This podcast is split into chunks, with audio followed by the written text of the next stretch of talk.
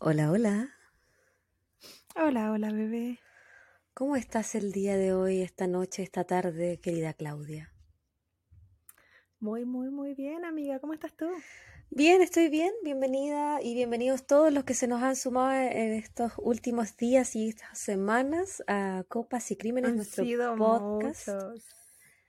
Nuestro podcast de True Crime slash un poquito de comedia. un poquito. Un poquito Un de humor. poquito de amistad. Un poquito de amistad, un poquito de humor, un poquito de conversación amena. Siempre una tertulia agradable. Siempre es bueno recordar a nuestros amigos que no somos periodistas, no somos abogadas, no somos psicólogas, no somos nada. somos, somos dos amigas que nos gusta conversar sobre reportajes que vemos, leemos. O sea, si somos algo, Claudia. Somos personas, somos Personas. mujeres, somos chilenas, somos amigas Somos chilenos. y Somos aficionadas. kinesiólogas. También kinesióloga. Y somos aficionadas del true crime. Entonces, algo somos. Sí. Expertas no somos, pero algunas weas, algunas cosas somos. Soy experta en ser ser humano. Nadie me ha creído. Nací con ese título, me lo dejan. Nadie te va a refutar esa, ese, ese título. No. No, no, no. te lo pueden Mira, pelear. pruébamelo. Compruébalo. Muéstrame las pruebas. ¿Dónde está el pantallazo que dice que yo no lo soy? Oye, ¿qué estás tomando el día de hoy? Ay, tengo mucho calor, amiga. Estoy tomando nuevamente el Calipso Colada. Ah. Tengo el pack, así que me va a ver muchos días tomando esto. Sí, porque Y voy a regalar. Tú tomas poquito. Uy, qué seducción, cómo te sirves. Estoy Señor. completamente sensual con esto. Sí, completamente. Y ya que me preguntaste a mí también qué estoy tomando, yo me, em, me compraron este que es un, una crema de whisky irlandés Oh, lo conozco. Tú me hablaste de de ese. caramelo.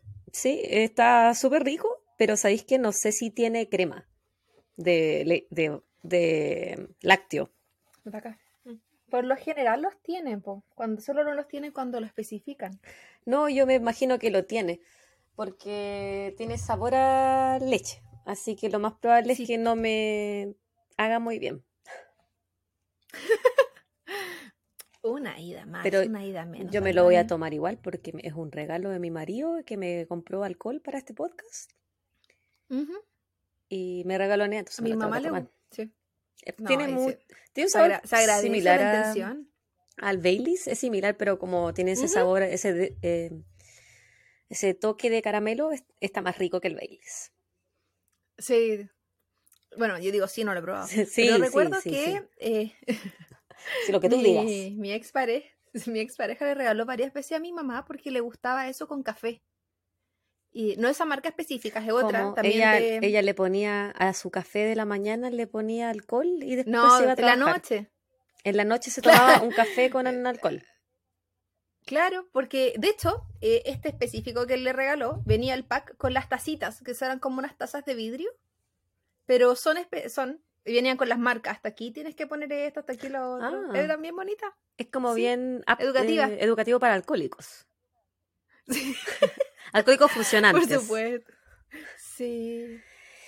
Era, co- era como el Art Attack, pero era como ir a comprar este, estos packs de cosas de arte, pero para alcohólicos.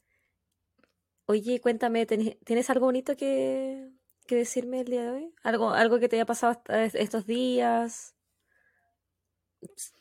¿No? Eh, Silencio Eh, no, otorga. eh, el gimnasio me tiene bien contenta. Eh, volví. No, es que me había ido de vacaciones. La- antes de las vacaciones había mencionado.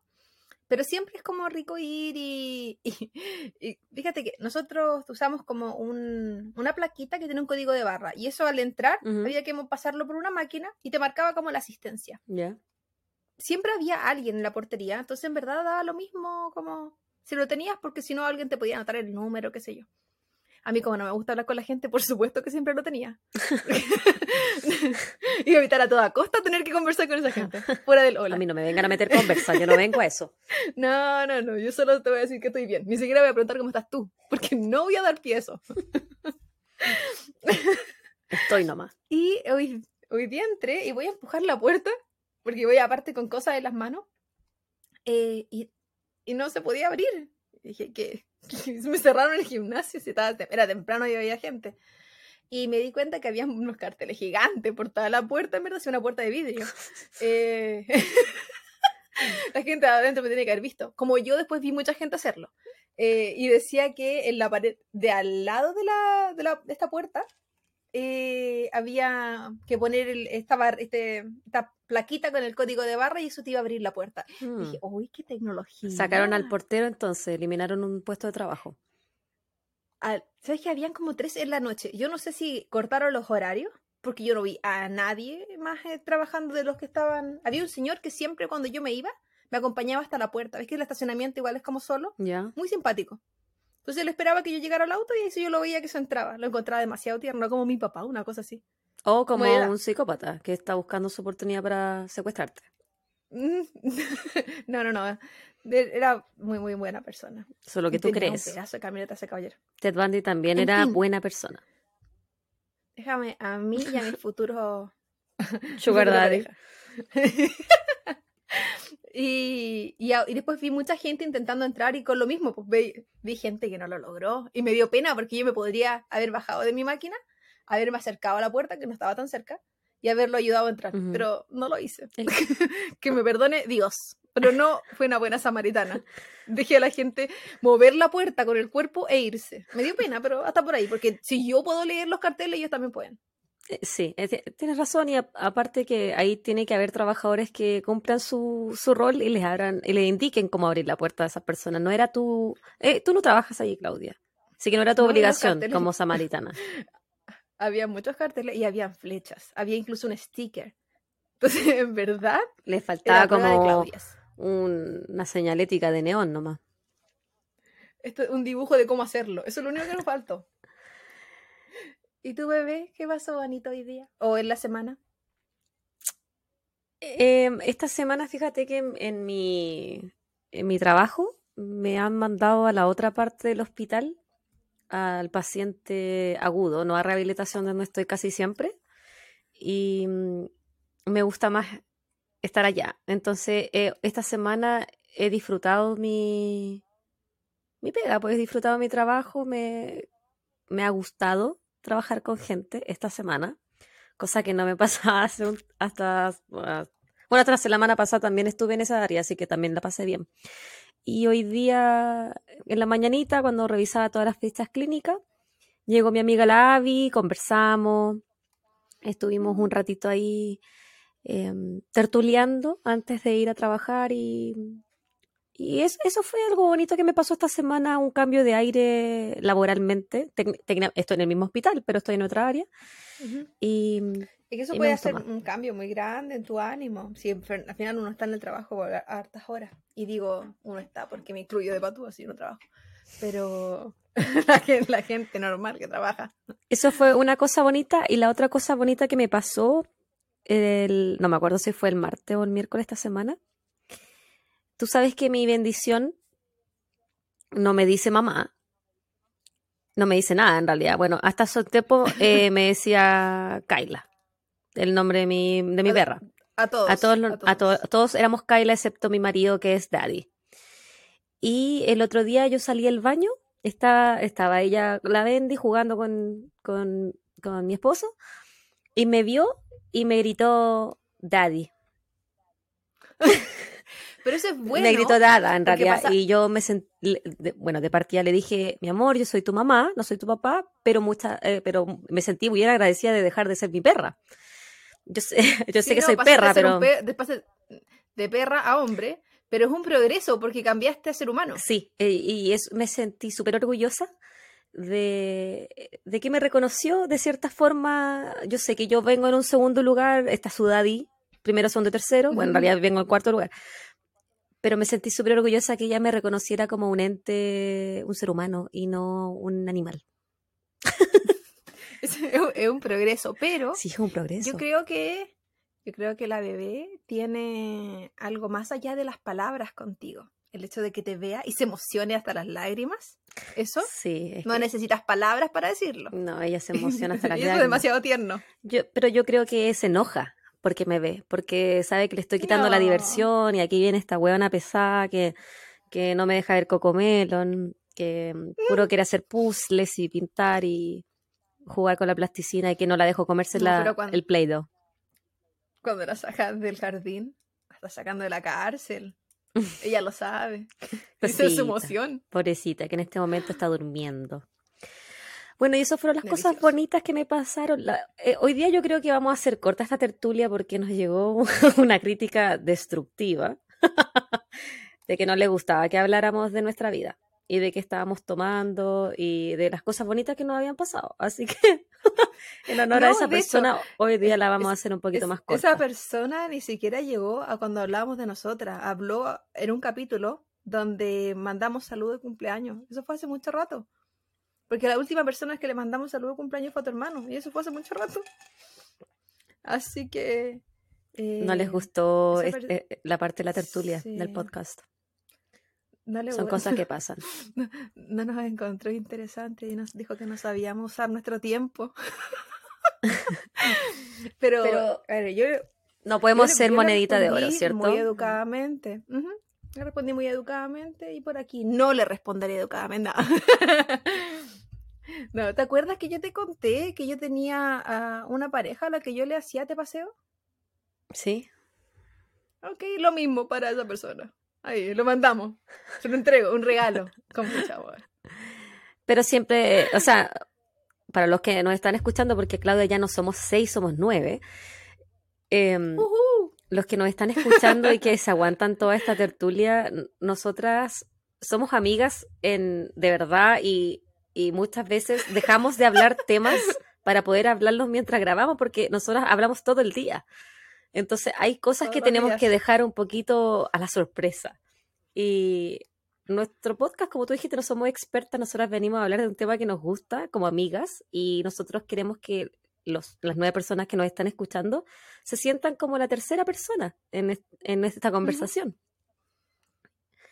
Y a veces Y- es importante también hablar un poquito de nosotras, porque cuando hacemos comentarios de los casos, eh, es como para entender de dónde venimos y por qué estamos diciendo lo que decimos.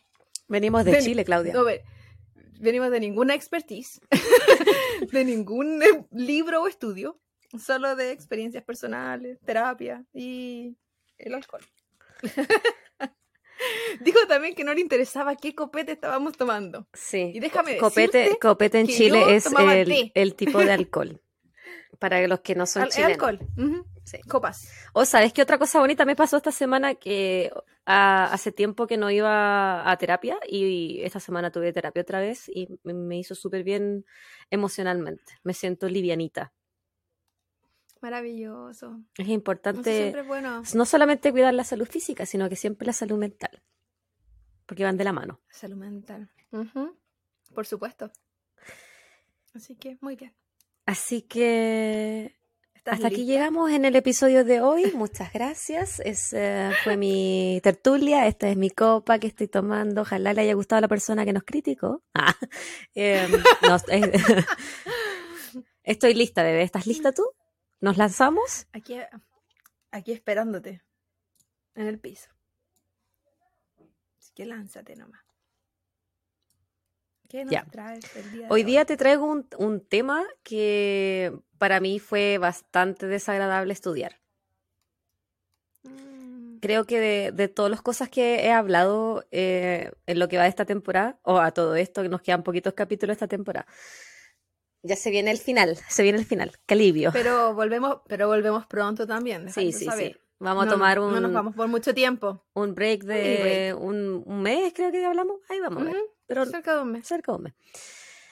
En fin, eh, de, de los episodios, los capítulos que he hecho, los casos que he hecho este, este, esta primera temporada, yo creo que ninguno me afectó como este. Creo que eh, me sentí mucha rabia, mucha impotencia del actuar policial y de cómo se manejaron las cosas. Y eso, te voy, voy a- comencemos. Compárteme tu rabia, amiga. La información, eh, mis fuentes eh, del día de hoy las saqué de, de Chicago Tribune, Case Files Chicago, RachelFind.com, de MorbidLibrary.com, CBSNews.com y de dos podcasts, A Thousand Miles of True Crime y Project Sunlight. Hoy día, Claudia, vamos a hablar de Rachel Marie Mellon. No sé si te suena el nombre. No me suena la, la amiga. Yo no tenía idea de este caso, me lo recomendó una colega que se llama Michelle. Michelle, si nos estás escuchando, ojalá entiendas este episodio porque sé que mm, no hablas mucho español, pero te estás esforzando. Bueno, gracias. ella me, re- ella me recomendó este caso porque Rachel vivía a la vuelta de la cuadra de ella. Entonces, lo la calaba en, Claro, en un lo profundo. caso, un- un caso cercano, cercano. Era su hometown. Su hometown. eh, c- no puedo decir murder porque no es un asesinato. Anyways. Rachel Marie Mellon. Spoiler.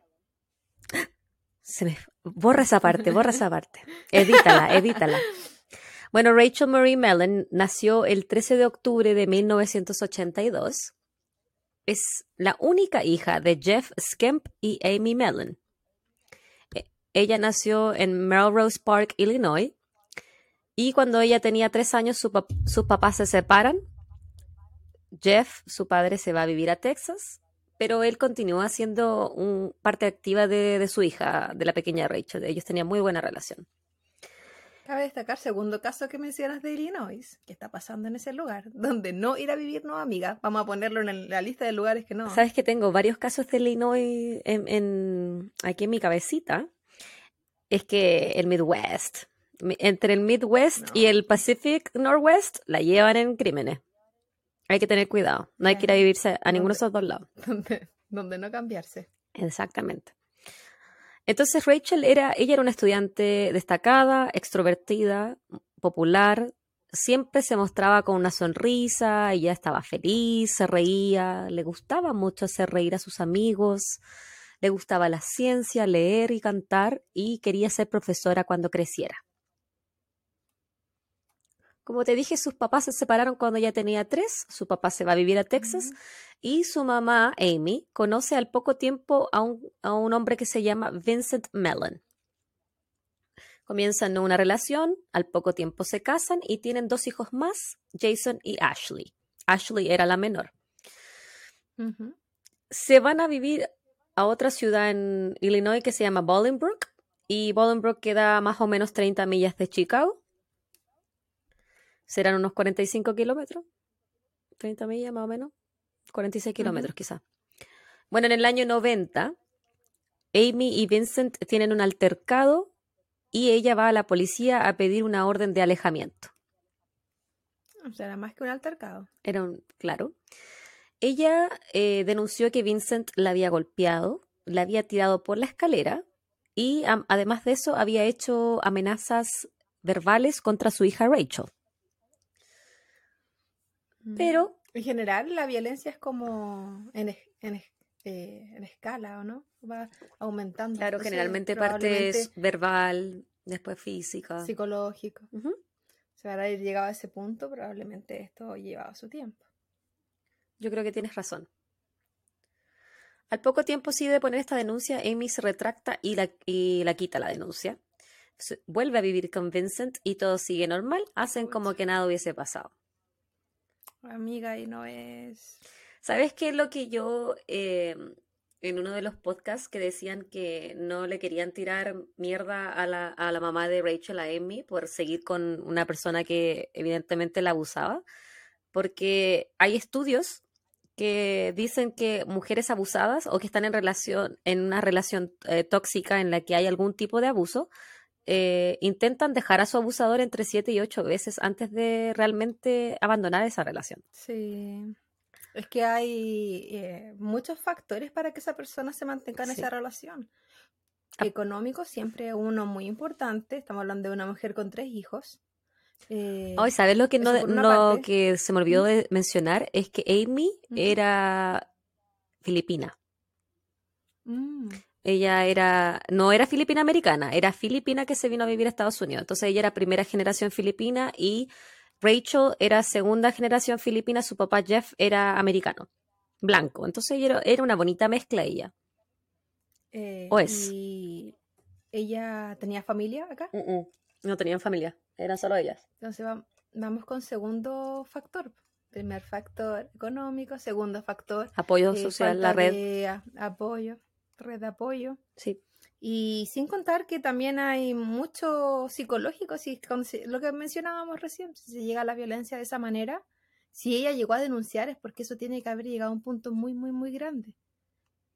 Y Sí. luego el convencimiento, así siempre pasa también por los estadios, lo- como lo, esas etapas de luna de miel, donde todo se arregla y se pone bonito y finalmente es solo para que después vuelva a pasar lo mismo. Es muy triste, sobre todo cuando no hay redes de apoyo. Sí. En el 95, Rachel tuvo una breve escapada de su casa. Ella decidió huir del hogar de los Mellon y se fue a quedar a dormir a la- afuera de la casa de una amiga.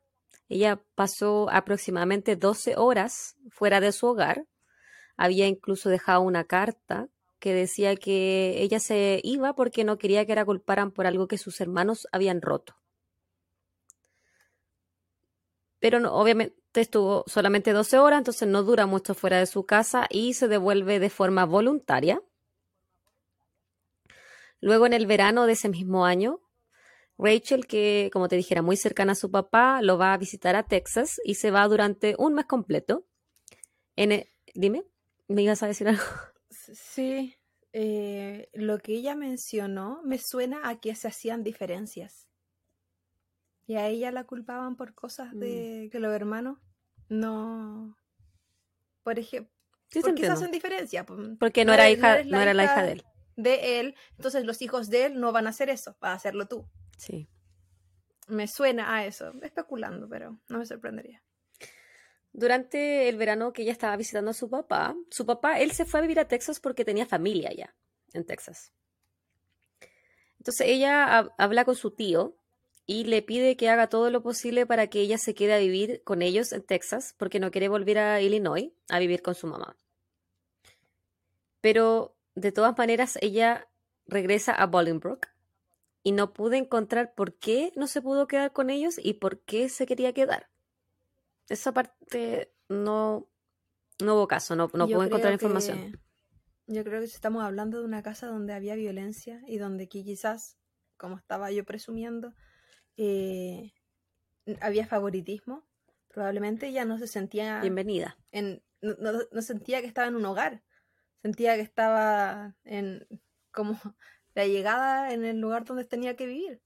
Entonces, es que yo creo que pasa que si estás viviendo en una casa, sobre todo si eres un adolescente, un niño, y no, si- no te sientes bienvenido, no sientes amor, sientes que tú molestas Sí. y tienes una segunda opción, quizás su papá sí la trataba bien, aunque fuera en estas temporadas, eh, obviamente iba a preferir quedarse en esos lugares. Y también el que no se pudiera quedar ahí, también y- hay temas legales, quizás el papá ni siquiera tampoco tenía la... la Los medios. O los medios. Sí, hay muchas razones. Y de hecho que si tuviera que ir a Texas para tener apoyo familiar, significa que él también tampoco lo estaba Mm. en su mejor eh, estado. Mm, sí, sí, tienes razón. Estás muy sabia hoy día, Claudia. Estoy tomando. El alcohol te hace, te hace bien, amiga. No, correr, correr una hora. Eso me hizo bien. Llegamos al 96, ¿ya? Específicamente enero del 96. Es el 30, es un martes 30 de enero. Y sus amigos y compañeros de colegio ven llorando a Rachel al lado de su locker, de su casillero. Le- Cuando le preguntaron qué le pasaba, ella les dijo que tenía un problema, pero que lo iba a solucionar sola. No les dice nada más al respecto y parece que ellos tampoco preguntaron porque el tema queda ahí. Era, Quizá pasó. era más reservada también en sus cosas. Yo, por lo que leí y en las entrevistas que, que vi, ella tenía un núcleo de amigos muy cercanos. Ellos como que en los veranos o después del colegio, de- después de la escuela, se iban a la casa de los otros y estaban ahí como todo el día, eran un grupito como de seis. Pero O sea, tenía amigos. ella tenía amigos. Eh, Aquí eh, ella tiene 13 años a esta altura. Entonces, eh, sí tenía gente muy cercana. De hecho, su amiga, su mejor amiga Carrie se conocieron como en el segundo grado y hicieron clic así de inmediato y eran uña y mugre, poto y calzón, eran muy, muy, muy amigas. Por lo general, uno cuando tiene sobre todo esa edad tiende a contarle todo a las amigas, eso es cierto. Pero también hay gente que Yo no le contaba todo a mi amiga pues- a los 13. Yo no tenía mucho que contar. Creo que no, pero lo que había sí lo contaba. Pero también pasa que muchas veces tú te puedes rodear de mucha gente, puedes estar, eh, puedes ser socialmente muy activo y a la vez ser muy reservado. Puede ser. Participar y hablar. Ujú. Eh, puede- puedes estar eh, rodeado de gente y hablar generalidades. Eh, nada que sea extremadamente personal. Hay Mm. una persona que yo conozco que yo siempre le he dicho que él es amigo de sus amigos, pero no al contrario. Entonces, cuando los amigos tienen problemas, él siempre está ahí, pero cuando él tiene problemas, no se los comenta Mm, y son, se, los, se los come solo. Pero si todo el mundo pregunta, él tiene muchos amigos y siempre está rodeado de gente. claro. Pero ¿quién conoce verdaderamente a esa persona? Muy poca gente. Como quienes no conocían a Andrew Cunanan, nadie, los cono- nadie lo conocía de verdad. Como dijo él Sí. cuando hizo su descu- descubrimiento. Ustedes no saben quién soy yo. Sí. Bueno, el miércoles 31 de enero, al día siguiente de ella haber estado llorando en su locker, este día era el día más frío de lo que iba en ese invierno. Rachel no va al colegio porque se sentía mal, le dolía la garganta. Pero sus hermanos menores, Jason y Ashley, ellos sí van al colegio y su mamá Amy se va a trabajar. Rachel entonces queda al cuidado de su padrastro, Vincent, porque él estaba sin trabajo. Tampoco pude encontrar qué es lo que hacía él, ni lo que hacía ella tampoco lo encontré. Pero solo sé que él estaba cesante. A las 10.45 am de ese mismo día, Rachel se escuchó la tic, eh, cómo te servías eh, de tu botellita. Para coquetear. Bueno, eh, ella hace una llamada telefónica a su abuela paterna para agradecerle el regalo que le había mandado. Y la conversación, una conversación bastante corta, cuatro o cinco minutos, no dura más que eso. Y luego de un rato en la conversación, Rachel se pone muy, muy calladita y la abuela le pregunta, ¿él está ahí? Ah, refiriéndose a Vincent. Y Rachel le responde que sí y luego le dice que tiene que colgar y se termina la llamada telefónica. Según Vincent, él y Rachel jugaron videojuegos en la Nintendo, no, no sé cuál de las Nintendo era, 64, no tengo idea. No manejo yo consolas. ¿Y qué año era? En los 90. Ah, Era la- la- todavía no estaba. No, todavía no, no estaba la 64, que yo sepa. Ojalá que mi marido que no nos escucha, no escuche esta parte de, de este episodio porque me va, se va a enojar si no me se Debe ser, debe ser Super Nintendo. Bueno, da lo mismo. Estaban jugando videojuegos por varias horas hasta que ella le dijo que estaba cansada y se iba a ir a dormir una siesta. A esta altura eran las 2.30 pm. Él dice que eh, se- iba a sacar a, su, a Duke, el perro de la familia, a caminar. Ahora, Claudia, yo te dije que este era el día más frío de hasta ese entonces. Había 30 grados Fahrenheit bajo cero menos 34 Celsius, para los, los que lo quieren en Celsius. Y él, se, él sacó a su perro a pasear. Acá está prohibido. ¿Verdad? Ojalá que estuviera pro- prohibido en el calor, pero no. He visto mucha gente muy imbécil que saca a los perros como con 40 grados. la Acá, sí, acá también se prohíbe cuando hace mucho calor. Se exige protección para las patitas. Mm. Hay unas botitas que venden para el invierno. Yo al papi, él primero no le gusta, así que no, no, lo voy a, no lo voy a sacar. Pero sí veo gente en invierno cuando está terrible, terrible, pero en general esos perros están con abrigo y con botas. Dudo mucho que Es este perro verlo. estuviera con abrigo con botas. Dudo. Bueno, él lo saca a pasear y supone que iba a ser una vuelta corta, pero cuando él estaba paseando a Duke, dice que el perro se le suelta porque se, se pone a perseguir un conejo. Y él lo trata de, de pillar, de atrapar, pero no es exitoso, entonces él decide devolverse a su casa sin el perro, porque el perro iba a co- encontrar su camino de vuelta a la casa solo. Y llega de vuelta a su casa más o menos a las 3 de la tarde. 15 minutos después de la vuelta de Vincent al hogar, llega Ashley del colegio. Tampoco se eh, encontré cómo ella llega solita a la casa porque tenía como 6 años. ¿El bus? ¿Y no la fue a buscar en el paradero el caballero? Ella... Ah, por lo general, en las puertas de las casas. No, hay, no, no todos van a paradero. Aquí van a paradero. Paran. Aquí hay paradero dependiendo de dónde vives, pero también en eh, la puerta de tu casa puede ser tu paradero. Por ejemplo, mi, mi primo eh, lo, lo dejan, lo van a buscar y dejar en la puerta de la casa. Mm. Aquí también. con esa edad. Ah, yo tengo unos vecinos que sí. los vienen a dejar al, a la casa, pero yo he visto otros niños que van a, caminan al paradero. Sí, como que depende. Pero por lo general, cuando son menores de 12 años, creo, tiene que haber alguien recibiéndote la puerta. Mm. No creo que haya pasado. Yo creo tampoco. Ella cuando llega a la casa, Ashley, inmediatamente va a la habitación de Rachel, su, hermana mayor, su ídola, y la, para saludarla. Abre la puerta de la pieza y se da cuenta que Rachel no estaba. Ella le dice a Vincent, a su papá, que Rachel no está en la casa pero él no hace nada, como que no le da importancia. A las 4.30, un agente de bienes raíces encuentra al perro caminando solo y junto a la ayuda de un vecino de los Mellon, que le indica que el, Duke es de, pertenece a los Mellon, lo, lo devuelve al hogar. A las 5 de la tarde, vuelve a la casa Amy con su hijo y Ashley le dice a su mamá que Rachel no está en la casa Amy llama a los amigos de Rachel para saber si alguien la ha visto o si, si ella está en la casa de algún amigo. Estamos en el 96, no hay, no hay teléfono celular. ¿eh?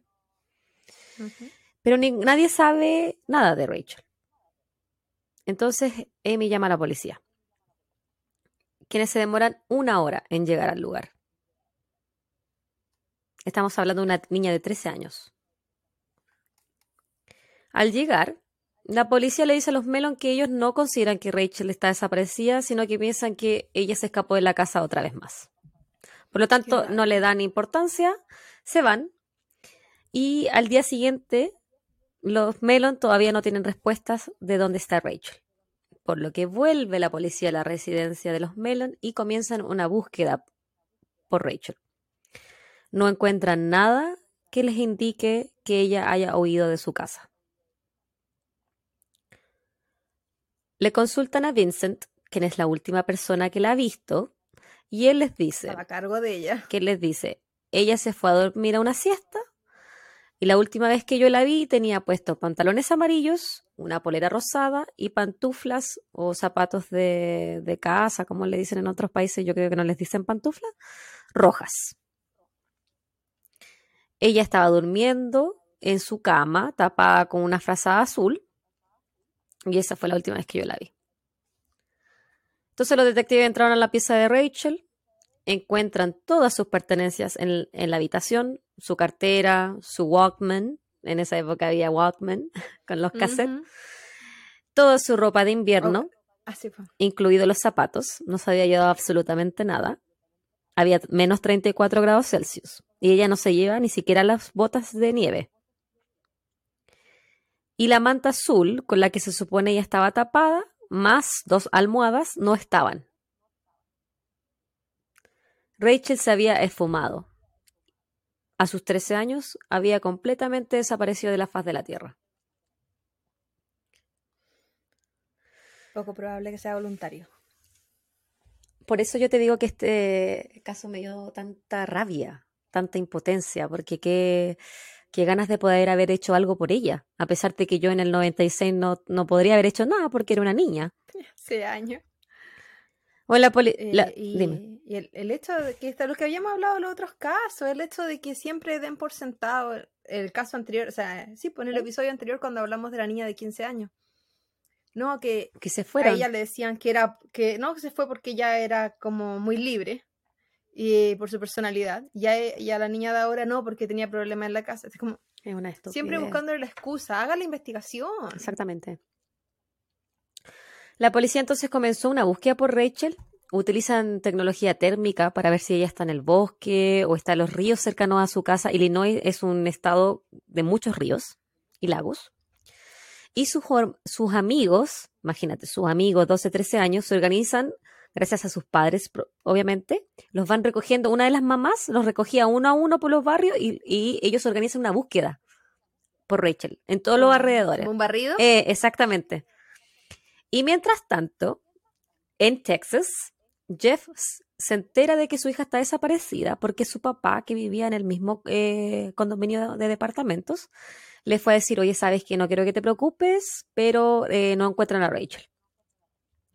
Él inmediatamente viaja desde Texas a Illinois y cuando llega a la casa de los Melon, él está completamente destrozado. Va directo a la cama de Rachel, se acuesta, se pone su Walkman, escucha la música de ella, llora, no sabe qué hacer, está desesperado, o sea, su, hija está desaparecida. Entonces Jeff habla con Vincent y le pregunta qué pasó. Y él le cuenta la misma historia. Lo que ha dicho desde siempre.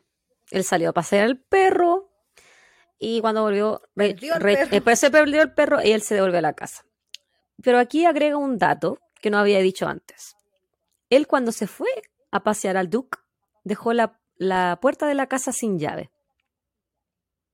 Entonces le dice la Jeff, tiene que haber entrado alguien a la casa y haber secuestrado a Rachel mientras yo estaba paseando el perro. O sea, esa es mi, teoría. Yo creo que alguien se metió a la casa y se la robó. O sea, aquí él es. Dejar ninguna marca. O sea, es como que la niña no tenía ni siquiera un destrozo en su habitación. O sea, ni siquiera dijo no. Es como que tú llegas y la tomas en brazo y te vas. Y te vas. Claro, la vida durmiente pero igual piensa que ellos viven en un barrio donde, hay muchas casas. Esta persona, que supuestamente la secuestra, va abriendo puerta por puerta de todo el barrio. ¿Cómo él sabe que justo en esa casa hay una niña durmiendo sola, con la puerta abierta? Es absurdo, no sea absurdo. Es que por eso, Claudia, es que yo tengo tanta rabia. se me devuelve toda la rabia que tenía cuando estudié este caso. ¿Sabes qué? A, qué me recuerda el caso de la Madeleine? ¿Cómo se llama? No recuerdo el apellido. La chica rubia de. Madeleine McCain. Ella. Que también supuestamente quedó durmiendo mm, en el hotel. Y también dijeron que la habían raptado. ¿Cómo supieron que en esa habitación, en ese... bueno, primero, ¿cómo la dejáis sola? Pero no vamos a jugar. No, es que yo ahí eh, sí quiero jugar. Porque yo incluso antes de ser mamá, jamás hubiese dejado a un niño solo. Para irme a cenar. Para irme a cenar. Yo prefiero, yo prefiero, yo a veces cuando estoy sola con ella no voy al baño, weona. Pero va uno a, comprar, se lo pide para llevar y lo come en la casa con ella. Y es algo que a mí me llama mucho la atención, no sé, habrá de otro tipo de papás, pero para mis papás si salimos de vacaciones no es opción que uno coma solo. Es como, cena, familia. En fin, ese caso es otra otra historia eh, también. Ese te tocaría a ti en el futuro porque no pasó en Estados Unidos. Y yo que, que alivio porque te juro que ese, ese caso no lo, no lo quiero hacer. Es terrible ese caso. Pero el punto con ese caso, aparte, es eh, de lo que estábamos diciendo recién, que se supone que también alguien entró. Alguien pasó por todas las habitaciones del hotel sin destruir nada, sin dejar un rastro, sospechoso. En fin, siempre creo que cuando la gente se va a llevar algo de un lugar que no conoce, o tiene que conocerlo demasiado bien, que tiene cámaras o algo así, en la oscuridad, en el caso de la, chica que... Madeline. Eh, eh, es imposible, o sea, uno choca con las cosas en su propia casa, que se la conoce de memoria. Sí, es verdad. Entonces, bueno, y en el caso de ahora tampoco creo, tampoco creo esa versión. Bueno, entonces Jeff, la policía, al igual que nosotros, comienzan a sospechar cada vez más de Vincent. Además, él tenía unos sospechosos cortes en sus brazos. Al ser consultado, él dijo que él había estado trabajando en su auto. Y por eso tenía esos cortes. Pensé que iba a decir que estaba jugando con el gato, como la yo diarias. Esta gente con sus mentiras que se repiten. En la habitación de Rachel encuentran artículos fuera de lo común. Como por ejemplo un cuchillo debajo de su cama. También abajo de su cama había un libro titulado Daddy's Kiss. Ahora, este libro se supone que es un cuento para niños. En un podcast que yo escuché, dijeron que no es un cuento para niños, es un cuento que habla del incesto. Yo no me lo leí, así que no puedo dar una opinión. Solo sé que se llamaba Daddy's Kiss, el beso de papá. Así se llama el libro. Que yo, si tú me haces leer esa wea, yo googlear. ni cagando me leo un libro con ese título. Daddy's Kiss, a mí me suena incestuoso. Eh, Sí. En el día, No, y eso, Ah. eso que mis papás sí me, me besaban cuando yo era pequeña, no es algo que, y no es un libro que uno piensa, ¿sabes que le voy a leer un libro a mi hijo? De... No, mm, mm. porque sobre todo lo que uno, a esa edad de, no eres como tu cuerpo, tu templo, Tu cuerpo. nadie te lo toca, te- yo a mi hija siempre le pregunto si le puedo dar un beso. es importante. Porque su cuerpo ya me tiene que decir. Y me dio un besito hoy día cuando se lo pedí. Tierna. Ella siempre te besa, Sí, pero me dice, daddy. no importa. Ya. Quizás ella es como yo, yo quiero más a los perros. Y a ti, bebé. Que soy una perra. No sé, yo lo sé. Quiz- quizás esa es la unión. y no lo sabía. Por eso me tienes, eh, por eso me tienes tanto cariño, porque yo soy una perra. Eh, Pero eso fue algo que tú creaste desde que rechazaste a la Luli en la cama. Una perra a la vez, amiga. Una perra a la vez. Ya, déjame seguir, Luli, que voy a entrar a una parte que me desagrada más aún. Dale nomás, ahora me voy allá. Encuentran también el diario de Rachel. Un- Una cuando chica, bueno, yo no porque no me gustaba, tenían diarios de vida, ¿cierto? Entonces ella en su diario encuentran una entrada, en, eh, un, un escrito en el diario que databa del 7 de agosto del año anterior, del 95, en el cual Rachel describía que Vincent la había tocado y besado de forma inapropiada. En el mismo diario, Rachel escribió que Vincent le había dicho que simplemente él le, estaba demostrando las cosas que otros depravados le podían hacer a ella y que de esa forma ella sabía lo que está mal y lo que está bien. Tenía que aprender de forma empírica. Pero ¿cachai? El nivel de estupidez y de descaro de, de este hueón enfermo degenerado que besa Degenerado. y toca a su hijastra. Yo degenerado. lo quiero matar. Ojalá me esté escuchando Vincent Mellon. No. Voy por ti. Y yo pienso, yo sé que, eh, y no hay que culpar a las mamás, obvio que no, no a la familia tampoco, pero hay señales, yo me imagino que hay señales, si los niños cambian, cambian sus caras, cambian sus ojos, incluso si no lo pueden verbalizar, si no son capaces de verbalizarlo, hacen cambios, hacen pequeñas, eh, eh, co- cambian su comportamiento, ellos dan señales. ¿Cómo no, no verlo? Eh, eh, yo siento muy triste sobre todo esa parte. Sus gritos de ayuda de repente son silenciosos, no son verbales. Y, y siempre hay algo que me ha preocupado mucho, en general de todos los niños que me rodean, mis sobrinos, mis primos, los hijos de mis primas. Mi hija. Es que uno no... Tu hija, eh, sí, vale como mi sobrina casi. Es tu eh, sobrina estúpida. Sí, pero no en sangre, pues. Si se sabe. En lo espiritual, que es más importante que la sangre. Es casi, es casi que mi hija, pues sí. Marida, marida. Eh, eh, pero eh, que uno no sea capaz de ver. Siempre he pensado eso, que uno no sea capaz de, de darse cuenta ¿De qué te de ríes? que viste el mensaje. De que viste el mensaje. Estaba hablando algo muy serio. Pero ¿puedo, puedo decir por qué me estoy riendo? Sí. Para los, que, para los que no nos están mirando, yo acabo de revisar mi celular porque tenía un mensaje de la Claudia, de la Clau.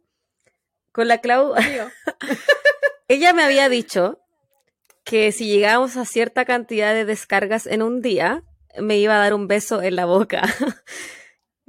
y parece que lo vamos a tener que hacer nomás, pues Claudia. Me voy a ir a lavar los, me voy a lavar los dientes. Y es que el lunes habíamos estado muy cerca de esa meta que nos habíamos puesto de... eh, digo, nosotros decimos descarga, son... Escuchas, son, eh, escuchas. escuchas. Sí, pero se, en, en la aplicación que nos indica cuántas veces nos han escuchado le dicen descarga. Así que no sé si se nota lo roja que estoy. De... Parece que no, pero estoy un poco sonrojada porque yo nunca le he sido infiel a mi marido. Se viene, se viene. ya, ahora te acordáis en qué, en lo que estabais diciendo porque te arruiné tu punto muy serio que estaba, te estaba diciendo. de los niños como cara, te vi. ah. Eh, entonces, déjame terminar esta parte. El, el lunes, como estábamos muy cerca de ese número, yo le digo a la Javi, si llegamos a este número, yo te beso en la boca.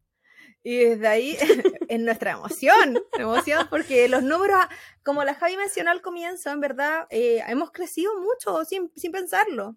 O sea, ha, sido harto trabajo, harto trabajo parte de nosotros. ¿Cómo que sin pensarlo, Claudia? Yo tengo tendinitis de Kervain. es, con mucho desearlo, con mucho trabajo, pero también, eh, sí, a veces por mucho que uno trabaje, el crecimiento puede ser lento. Y esta semana fue bastante explosivo en comparación con otras semanas que veníamos trabajando como de la misma manera, probando diferentes cosas. Sí. entonces, todos los días había, han sido desde el lunes muy, muy bueno. desde el domingo, creo. Del domingo. Muy, muy bueno. Entonces, eh, y habíamos estado muy cerca todos los días. y hoy, eh, hace, no sé, habrá sido como 20 minutos que te mandé el mensaje. Eh, mandé un pantallazo mientras Javi estaba contando, porque habíamos superado la meta. Y por eso ella, mientras yo estoy comentando, tuvo acceso a su celular y, porque, y se le pusieron los ojos brillantes y vio porque sabe el beso que se viene. que no me voy a, no me voy a tirar flores, pero jamás he tenido una queja. Oye, em, yo tampoco nunca he tenido queja. Me han dicho que mis besos son muy buenos. Así que yo creo que nos vamos a enamorar de verdad. Yo creo. Me han llamado a la profesora muchas veces. No quiero decir otra cosa. He tenido que enseñar. He rechazado a tantos porque no saben empezar. Estúpida. Ay, por favor. Ay, qué, imbecilidad. Ah. Ahora, volviendo. que por eso, por eso la gente no nos quiere escuchar, porque estamos hablando. ¿A quién le importa si tú me querías dar un beso en la boca o no? Les contaremos después si fue con lengua o no cuando nos veamos, porque con la, Javi, con la Javi también, otra información que quizás tampoco saben, vivimos en diferentes estados de Estados Unidos. Yo creo que ya se dieron, yo creo que ya se dieron cuenta cuando dijimos que tú vivías cerca del frío, yo vivo en Las Vegas. O a lo mejor no, no tienen por qué saber la geografía de este país.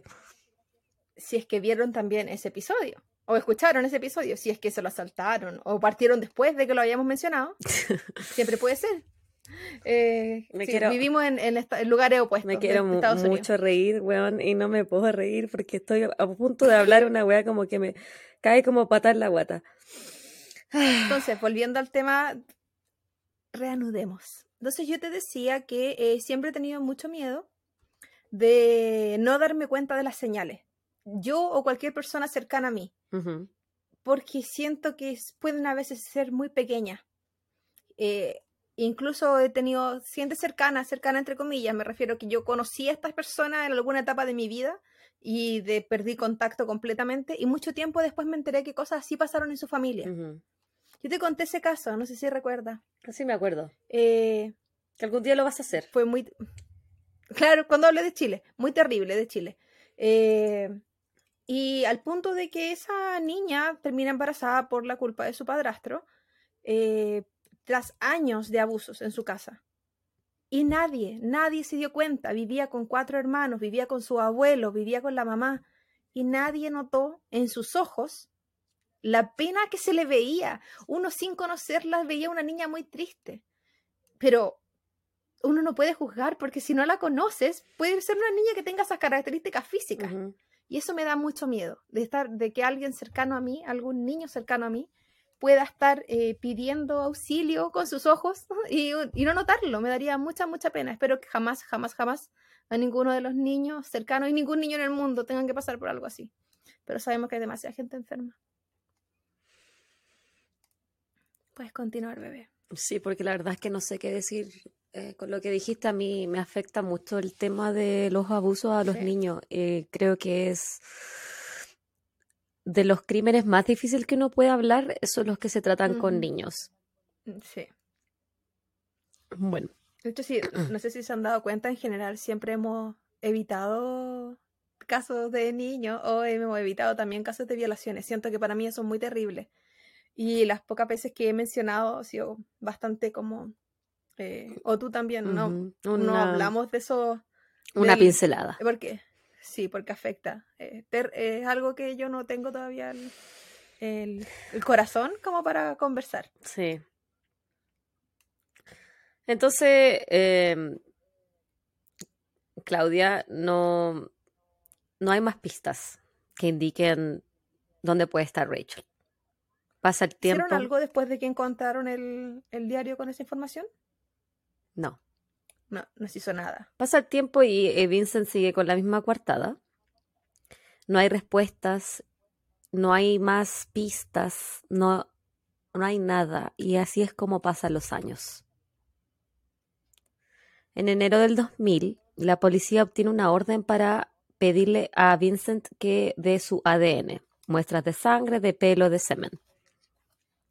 Le hacen el test del polígrafo a él y a Amy, y Amy pasa la prueba sin problemas, pero Vincent no logra pasar el test.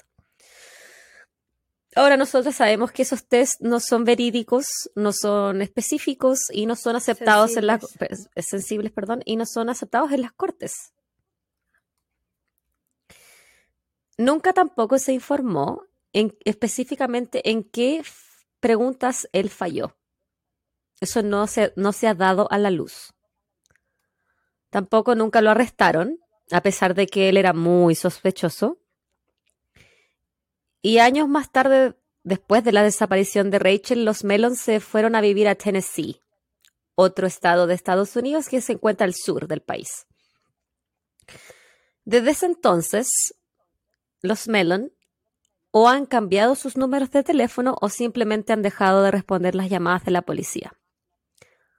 Antes de irse de Bolingbrook, ellos vendieron todas sus cosas, incluyendo las pertenencias de Rachel. Tampoco cooperan con la investigación, la cual sigue activa hasta el día de hoy. Por su parte, Jeff, el papá de Rachel, a los cuatro meses de la desaparición de su hija, él vuelve a vivir a Illinois para estar más cerca de ella y de la investigación. Su mejor amiga, Carrie, la que te hablé antes, hasta el día de hoy es una parte activa en la búsqueda de Rachel. En una entrevista que ella dio en el 2018 para Case Files Chicago, dijo lo siguiente. Siempre sueño con lo que pasó o con el momento que la vuelva a ver. Ella se ha perdido muchas cosas. Todos nosotros hemos tenido hijos o nos hemos casado, y en cada matrimonio y nacimiento hablamos de ella. Ella sería la tía Rachel de mis hijos, la dama de honor en mi matrimonio. Siento que es una injusticia para ella y para nosotros que se haya perdido de tanto. En marzo del 2001, Amy dijo que había recibido tres llamadas telefónicas de Rachel en menos de cinco minutos, pero esta información nunca pudo ser corroborada por los registros telefónicos. Jeff, en una entrevista, dijo que el día que desapareció Rachel, si la policía hubiese, se hubiese preocupado de buscar en el garage, la hubiesen encontrado en el auto de Vincent porque él estaba seguro que él había tenido algo que ver con la desaparición de su hija. Yo también. Yo en lo personal sí, también. Y tengo muchas preguntas. ¿Por qué nunca se cuestionó a Vincent que sacara al perro con ese frío? El día más frío del, de, eh, hasta ese entonces. Él saca al perro a las 2 de la tarde y deja la puerta abierta. ¿Por qué nadie le cuestiona eso? Porque le hicieron preguntas a él cuando dijo que tenía cortes por haber arreglado el auto. Le hicieron preguntas después de eso. ¿Qué tipo de arreglos estaba haciendo? ¿Fueron a mirar el auto? No. No se metieron al garage. No abrieron el auto. Y si hubiesen abierto el auto, podrían haber encontrado sangre. Porque él estaba, eh, tenía cortes, hubiese sangrado. Y si la sangre que encontraba no le correspondía a él. ¿Investigaron ellos las tocaciones que él le hizo a Rachel? Si falló el polígrafo, ¿por qué no se habló de eso en público? ¿Qué pregunta específicamente falló? Le preguntaron directamente si él mató a Rachel y él dijo que no y la respuesta era sí. En general lo que hacen con el polígrafo es que cuando las preguntas eh, te sales como que estás mintiendo, esas son las que se usan después harto en tu interrogatorio. Y, y ahí ven que te pueden sacar. Pero a él no lo interrogaron, Se usa como un arma. Ah, no le hicieron ninguna weá. No. Por eso me dio tanta rabia de estudiar esta, este caso. El hecho de que ella siguiera, que la, que la mamá siguiera con él y que no desconfiara si había, incluso si es que yo pensara, sabéis que no, imposible que este le, la haya desaparecido, es imposible, imaginemos. De hecho, Pero encontré un diario de mi hija diciendo que este se la violaba. Yo me voy con mis dos hijos. No dijo que Yo se la hay violaba. caso que yo pueda- Bueno, que las de siete ocasiones. Abusos. Que ella no lo haya escrito no significa que no pasara a todo esto. no, sí tienes razón, tienes razón. En algunas partes, Pero- Claudia, yo leí, y esto es un supuesto, que Vincent frecuentaba un bar donde casualmente iba un detective que se llama Drew Peterson. Drew Peterson está en mi lista para la temporada 2. Esta persona, hoy por hoy, está preso por la desaparición y la muerte de su tercera esposa. Su cuarta esposa está desaparecida. Se supone que ellos se eh, tomaban en el mismo bar. Y Drew Peterson fue detective parte de esta investigación de la desaparición de Rachel. Un detective completamente corrupto. Mm, Así suena. A mi parecer, la respuesta era muy simple y la policía no se puso los pantalones para apretar un poquito más a Vincent. Él estuvo solo todo el día con Rachel. Tuvo muchas horas para hacer desaparecer su cuerpo. Llega su hija, eh, Ashley, ve que Rachel no está y él no hace nada. No, no pregunta, no le importa que, la, que el Rachel no esté. Porque la niña llegó a las 3 un cuarto. Y, y él y no pasa nada, llaman a la policía hasta después de las 5 de la tarde. Está todo mal hecho. Y de repente uno dice, esta gente que cuando eligen a, a las víctimas, por lo general eligen víctimas que están solas. No estoy hablando de este caso, en general. Porque no hay nadie que los va a buscar, nadie que va a luchar por ellos, nadie que va a presionar una investigación. Ella sí tenía gente.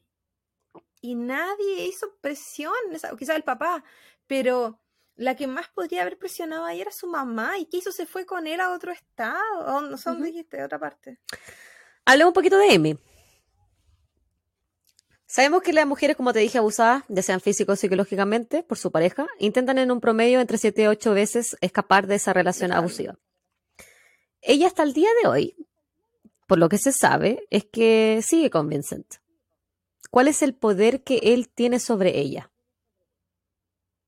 Yo creo que es un poder. Es que si no dejaste a esa persona después de todas esas pruebas de que él estaba involucrado en la desaparición de tu hija, porque incluso si es que el diario no hubiese estado, es la persona que estaba con ella el día que desapareció. Si después de todo eso tú no dejaste a esa persona, yo no sé qué podría ser peor para que tú la dejes. No. Eh, ¿qué- qué- qué- como cuando hablábamos en el caso anterior, de- con este, cuando eh, esta persona en la, en la cárcel consiguió pareja y terminaron, y como, ¿qué peor podía hacer esa persona para que tú terminaras? Que- ¿Qué habría peor que eso? Este es el mismo caso. Si, si en ese caso, que yo siento que incluso con una pareja que estuvieran bien, que no fuera una persona agresiva, que tú estuvieras segura que fuera un buen papá, incluso en ese caso, un matrimonio se separan porque se culpabilizan. Sí, la mayoría de los cuando cuando se muere un hijo, muchos matrimonios se separan porque se culpan el uno al otro.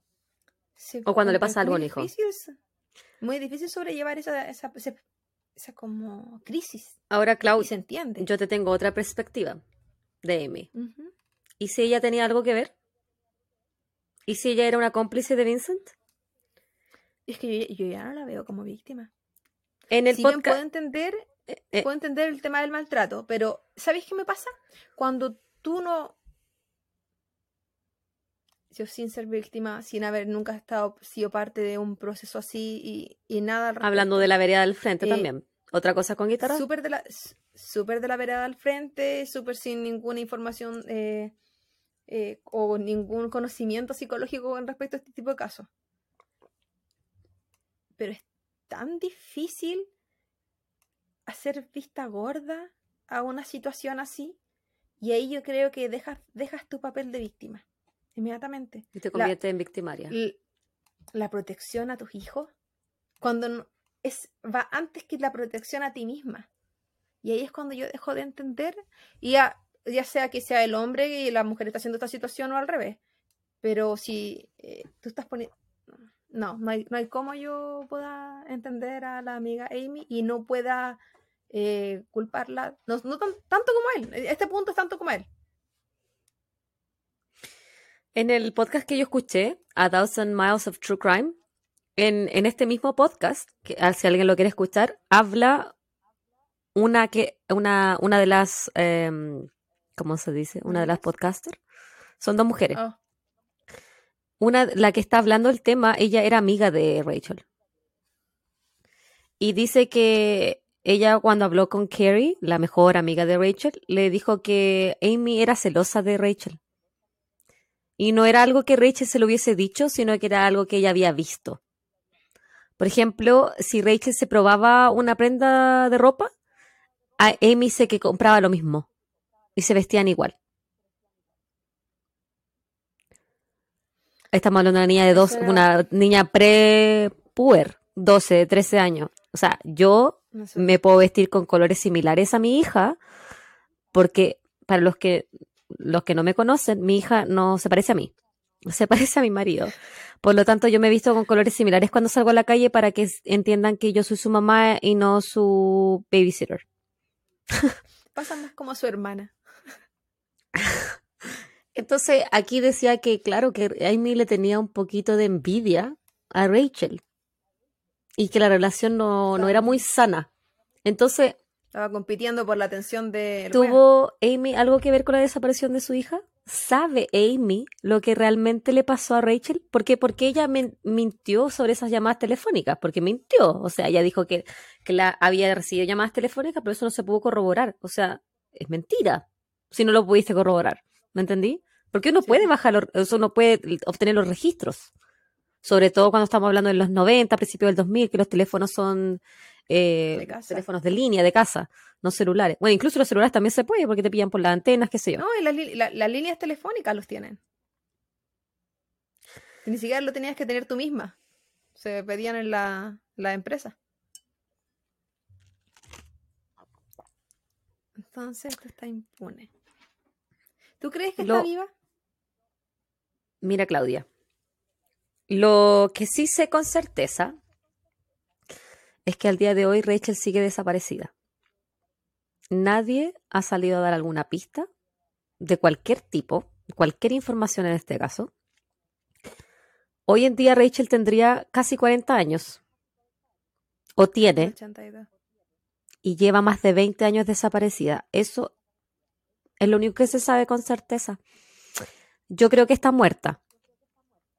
Yo creo que él la mató y tuvo el tiempo suficiente para ir a tirar su cuerpo, quién sabe dónde. No necesitó armas para matarla porque él era un hombre adulto, ella tenía 13 años, la podría simplemente haber ahorcado. Porque, porque ¿dónde está la manta? ¿Dónde están esas almohadas? ¿Me entendí? ¿Por qué tiene corte en el brazo? Quizá ya se trató de defender y lo raguñó. Porque ella tenía un cuchillo en su pieza. Un adolescente no tiene un cuchillo en sus piezas, debajo de la cama, como para defenderse. Y por eso es lo que yo te decía, que eh, este es el, el caso que más se me apretó el estómago leyéndolo y la rabia que me daba, la impotencia de, de no saber qué le pasó, de no haberla podido ayudar. No me, no me quiero poner sentimental porque me, me afectan mucho los casos de los niños. Em, Sí. Me da mucha pena, mucha pena por lo que, lo que ella debe haber sufrido. Me da pena como mamá que su mamá no cumplió un rol de mujer protectora. Em, su Su papá, no hasta el día de hoy la busca. Eh, ellos, eh, creo que fue el 2006, y plantaron un árbol en el colegio donde ella asistió, el- al que llegó, que era como middle school, en su honor y tiene una plaquita, organizan búsqueda, eh, sueltan globos al, al- al aire, eh, hay bancas con su foto ahora como envejecida para ver cómo sería la actualidad y él la sigue buscando, él sigue presente, pero, o sea, yo creo que no hay por qué culpar a este hombre que debe tener más culpa que, no, no, yo creo que no puede sentir más culpa de la que ella tiene. No, yo, la, la única, no culpabilidad, la única responsabilidad que le entrego es Es quizás no habérsela llevado. no cuando ella lo pidió, que quizás era su manera de gritar ayuda, Mm. pero quizás él no tenía por qué saber. Bueno, él tiene que haber sabido que había violencia intrafamiliar en esa casa. Y permitió sí, hija no, una casa con Uno, pero es que eso uno no lo sabe, Yo, pues, yo pienso, yo pienso solo por el tema de la policía, me imaginé por eso. Pero si él- y si él como no supo eso? diferentes- ¿Y si él no lo supo? Sí, eso te iba a decir ahora. Que, que en el caso de que no supiera nada de eso, eh, él haya sido lo otro y que él- ella no le contara. Porque recuerdo el caso de Amber, no sé si te acu- bueno, la- la- el caso de Chile. ¿Hombre conejo? Ella, su papá. Amber. Conejo Era el apellido, parece. Sí. eh, ella, el papá estaba en otra ciudad y ella le decía al papá que todo estaba bien, todo estaba perfecto. Y ella estaba viviendo el infierno mismo con la mamá y, Mm. el- y la pareja de la mamá. Y ella siempre le dijo al papá que estaba todo bien. Que no, que no se quería incluso ir con él, a diferencia, porque ella se quería, ella quería resolver las cosas sola. Ella quería cuidar a su hermano. Mm. Y tenía otra, otro motivo. Por eso me imagino en este caso diferente. Me imagino que ella sí veía la diferencia. Sexualizada, abusada, maltratada, abandonada. Y lo más probable muerta. Sí, dos teorías, o muerta o vendida. Yo, ella no... Yo creo que me voy más por la muerta. Yo también. Ojalá algún día tengamos respuestas. Si algún día sé, si hay un ¿Dónde nuevo artículo que me indique lo que le pasó, te, te lo voy a contar en este podcast. Espero que los dos hermanos que quedaron vivos no hayan pasado por algo terrible. Y quizás sean Mm. los únicos que en adultez podrían declarar algo. No se sabe nada vieron. de los Melon últimamente. Yo no encontré ningún artículo así como de los últimos años de ellos. Están completamente... Ellos ya deberían ser adultos, ya tener como nuestra edad más o menos. Yo me refería a los papás de la... No, no, De y yo de los niños. Ah, sí, deben ser adultos. Y que hayan escuchado algo de la casa y pudieran entregar alguna información. Solo si es que hubiesen, porque es imposible que ellos no hayan vuelto a comentar algo dentro de la casa. Imposible. Bueno, Claudita, ese fue mi caso del día de hoy. Lo siento. Deberíamos haber dejado las cosas buenas como para el final de este episodio. Para subir el ánimo. Sí, va a subir el ánimo. Pero Porque bueno, yo lamentablemente esto eh, no se quedó solo en los 90 por la falta de investigación y sigue apareciendo. eh. En Chile yo no recuerdo mucho haber visto fotos de la gente desaparecida, pero aquí en los supermercados, por ejemplo, están las... ¿En Chile o acá donde salía la gente la foto en las leches? acá y en Chile creo que las dos partes. ¿En Chile también? Pero aquí recuerdo en el supermercado y aparece la foto de cómo se verían ahora, o Sí. en las revistas que llegan a la casa, incluso las revistas con los cupones. Viene la, Bueno, en una, el- una, una página. En nuestro Insta, ah, yo voy a subir una, bueno, tú lo vas a subir, pero yo te la voy a mandar la foto de ella, su progresión en edad, de cómo se vería al día de hoy. cómo se vería. Qué terrible eso. Ojalá sea tan buena como fue la, la escultura de... John La escultura de List. John List. John List que la rompe en TikTok esta semana. Hoy sí. A toda la gente que le gusten los reels, subimos los, los subimos constantemente, están en Instagram y también están en TikTok, por si nos quieren ver. Pero lo más importante, suscríbanse. Suscríbanse, chiquillos, ya somos nueve, seamos doce. Eh, no sea tacaño, mueva sus deditos. Y si llegó al final de este episodio, que no es tan largo como el anterior, que en el anterior exageramos. Sí, tú. Para decir, exageré. ¿Para qué me invitan si saben cómo me pongo? Que no paro de hablar. Y suscríbase, estamos en Spotify, estamos en YouTube. Si es que no quiere ver las caras, si es que no, páselo de largo. Estamos en Instagram, Facebook, en el caso de que prefiera alguna de esas plataformas. Incluso estamos en TikTok porque nos creemos unas lolas. Y estamos en Evox también, en Google Podcast, en Apple Podcast. Apple Podcast. Donde usted quiera escucharnos, suscríbase. Nos puede ver, escuchar, puede ver eh, nuestras animaciones, ver las fotos de los casos. Eso también es bien interesante, de repente para crearse una idea de la gente que estamos hablando. Por eso subimos eh, el día de que, se publica el capítulo, eh, unas horas después, las fotos para que lo pueda ver. Incluso después se sube el Reels también con las fotos.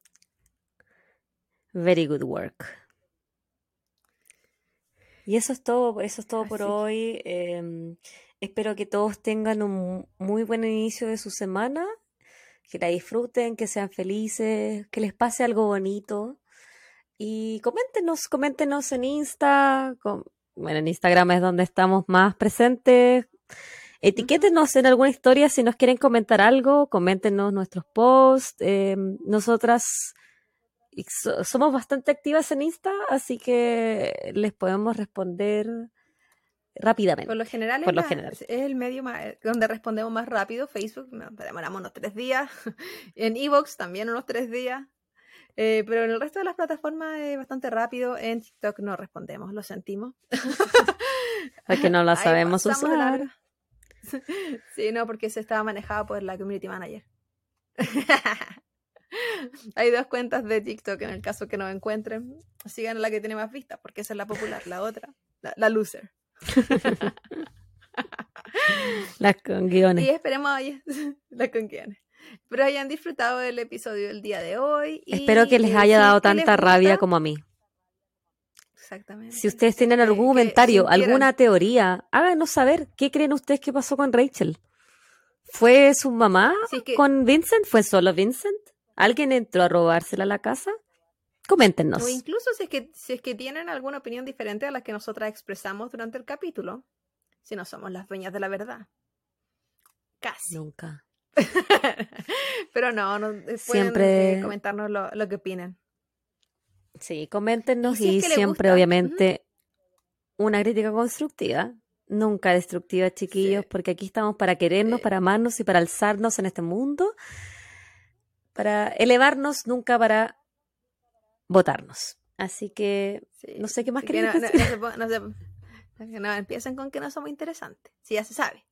No, eh, si es que le gusta el contenido, si llegó hasta este nivel del audio o el video, eh, pase el dato, cuéntele a un amigo, primo, vecino, tío, si es que lo encuentra entretenido. Si es que lo si es que no tiene a nadie que eh, vea el mismo tipo de o el mismo tipo de contenido que a usted le gusta, guárdeselo. Pero eh, pasa un dato, el boca a boca siempre ayuda mucho. Sí, nosotras queremos seguir creciendo y creciendo con ustedes. Así que eso, pues chiquillos, muchas gracias por su sintonía, muchas gracias por escucharnos y nos vemos pronto. Nos estamos viendo luego. Estamos viendo, cuídense mucho. Chau, chau. Bye, bye.